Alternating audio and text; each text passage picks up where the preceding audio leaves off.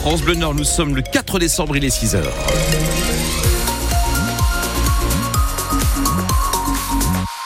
Le trafic est normal. Attention, salage en cours sur certains axes de la région. Si vous prenez le volant, soyez vigilants. Thomas Schoner, la météo avec vous. Euh, risque de pluie ou de neige mêlée hein Oui, effectivement, plutôt ce matin sur la Rajoie, Cambrésis, la Vénois, peut-être également la métropole lilloise. Ailleurs, ce sont des pluies. Cet après-midi, avec la hausse des températures, ce sera de la pluie a priori pour tout le monde.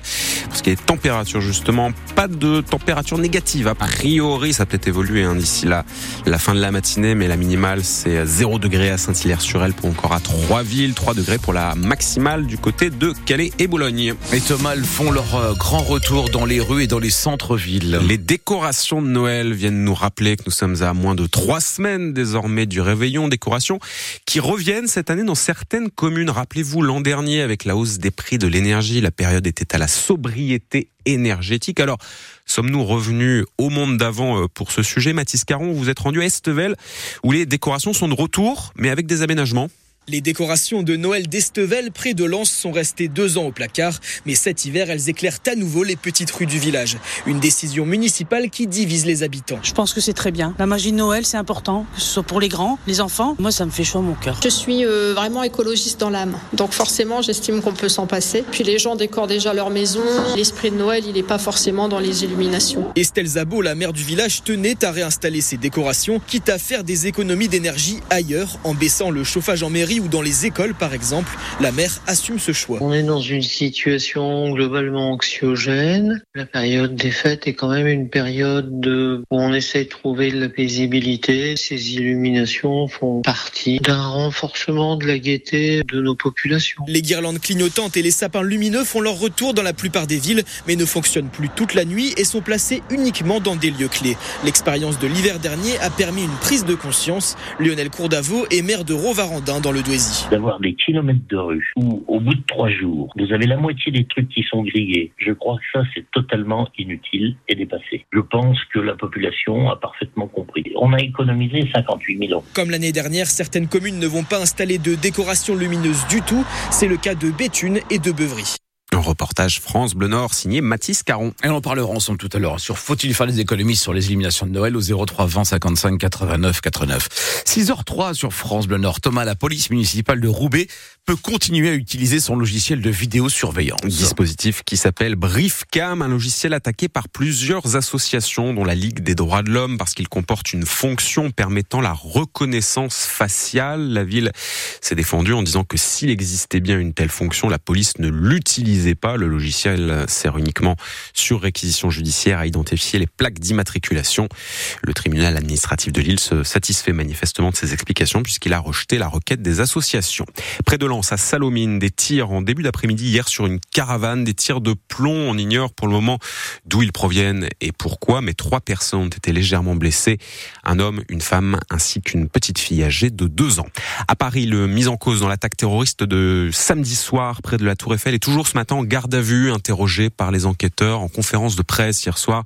Le procureur national antiterroriste a dressé le profil du suspect, un homme de 26 ans, franco-iranien, né en France, déjà arrêté et condamné par le passé dans une vidéo postée avant l'attaque qui a fait un mort et deux blessés, cet homme a prêté allégeance au groupe État islamique. Autre information qui fait réagir ce matin, le suspect a été suivi pour troubles psychiatriques. Alors y a-t-il eu dysfonctionnement dans ce suivi sur TF1 hier soir? Gérald Darmanin a dit qu'il souhaitait faire évoluer les règles concernant les obligations de soins.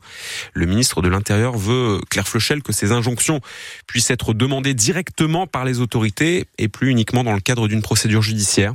Gérald Darmanin souhaite en effet que les préfets et les policiers puissent exiger une injonction de soins pour les personnes radicalisées et suivies pour troubles psychiatriques. Le but serait de prévenir le passage à l'acte comme celui qui a eu lieu dans la nuit de samedi à dimanche.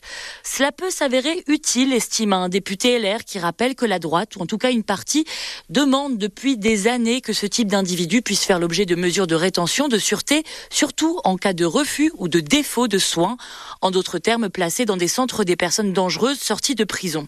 À gauche, un élu insoumis lui juge les paroles du ministre, je cite, complètement démago. Que Darmanin obtienne autant d'argent pour la psychiatrie qu'il n'en a eu pour le ministère de l'Intérieur et on en reparlera, réplique-t-il.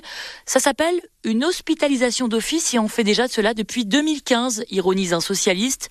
Cette proposition de Beauvau ne semble pas calmer les oppositions, alors que droite et extrême droite réclament un tour de vie sécuritaire et que la gauche appelle à améliorer le suivi médical des personnes diagnostiquées. Vous avez sur francebleu.fr un article qui récapitule ce matin ce que l'on sait à ce stade sur cette attaque samedi soir à Paris. La personne qui a été tuée près de la Tour Eiffel était un jeune touriste germano-philippin. Pour réagir dans ce débat, la députée du Rassemblement national, Marine Le Pen, députée du Pas-de-Calais, sera notre invitée à 8h moins le quart. À l'Assemblée nationale, les députés discuteront ce soir d'une proposition de loi déposée par des élus de gauche, texte soutenu par le gouvernement. Il sera question de l'interdiction des puffs de ces cigarettes électroniques jetables à base de nicotine. Après la neige qui est tombée sur la région hier matin, attention au verglas potentiellement ce matin sur les routes à 6h30 tout à l'heure.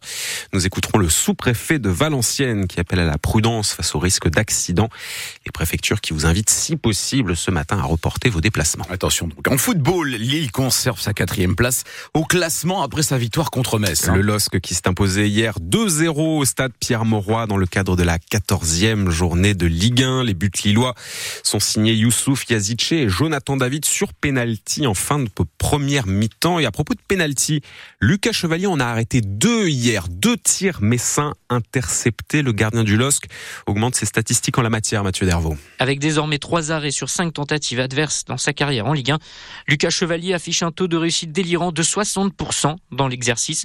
Il avoue pourtant ne pas avoir de recette magique. C'est pas forcément quelque chose sur lequel euh, je travaille. Les pénaltys, je pense plutôt au feeling, euh, à ce que tu ressens sur le moment et l'instinct.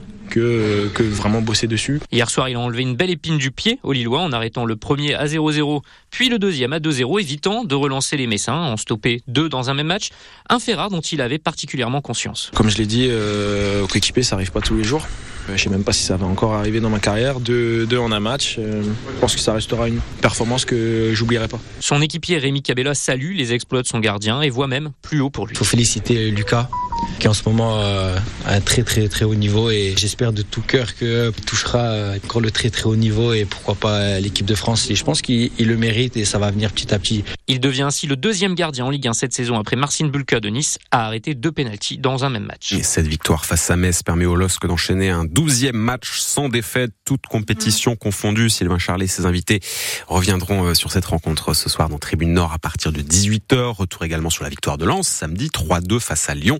En clôture hier soir de cette 14e journée de Ligue 1, Marseille s'est imposé 2-0 face à Rennes. France Bleu Nord y était encore hier les festivités de la Sainte-Barbe ce week-end. Sainte des mineurs et des pompiers. Feu d'artifice a été tiré euh, hier soir à Liévin. La Sainte-Barbe qui a été fêtée tout ce week-end. Mais dans le calendrier, c'est bien aujourd'hui, hein, le 4 décembre. Et on